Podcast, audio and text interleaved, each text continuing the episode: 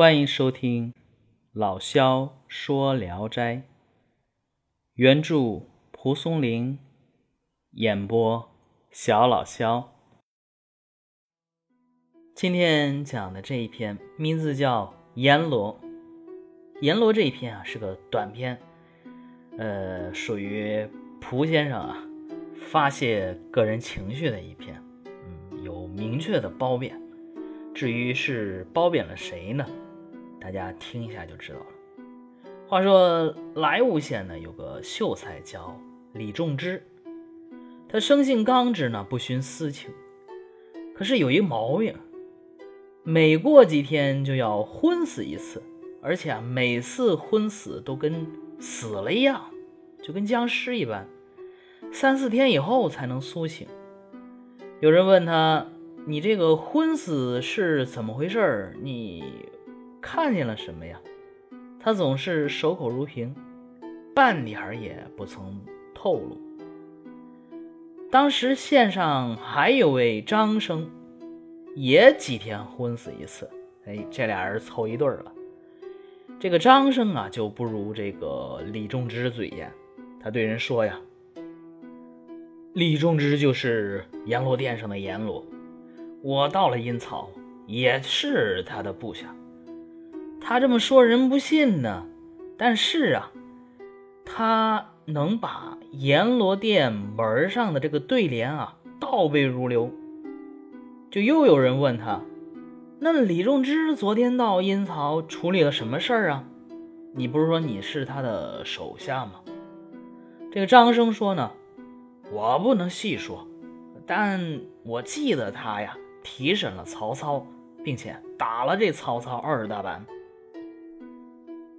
意思是说，曹阿瞒的案子，想来到现在已经经历过几十位阎罗审理了，什么变牛变马、剑山刀锋，种种惩罚也应该都用过了。应该判他什么罪，这不需斟酌便可定刑啊。可是几千年都定不了案，至今还在提审，这是什么缘故呢？难道是因为临刑的囚犯多求快刀速死，所以专门让曹操求死不得，多遭一些罪吗？这真是怪事了。好，这一篇就完了啊。咱们刚才开头说到，说这个是蒲松龄先生这个展现自我褒贬的一段小寓言嘛，相当于。这个在中国古代的历史人物中啊，蒲松龄最痛恨的就是曹操了。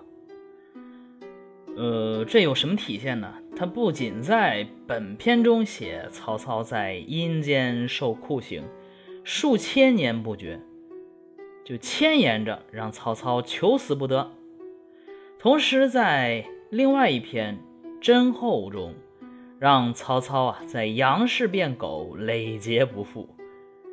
在《聊斋离曲》里，唯一写历史题材的快曲当中，蒲松龄啊违背历史史实，让张飞呀在华容道截杀了曹操，而一矛快千古。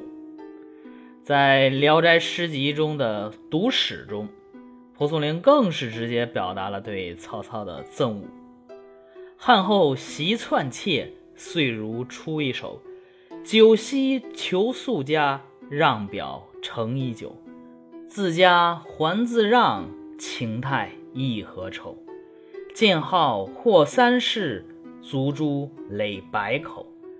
当时不自哀，千载令人呕。你看这个，把曹操骂了这么一通啊！他为什么如此痛恨曹操呢？因为啊，蒲松龄明确的指出，曹操啊太奸诈了。以绝为其咎。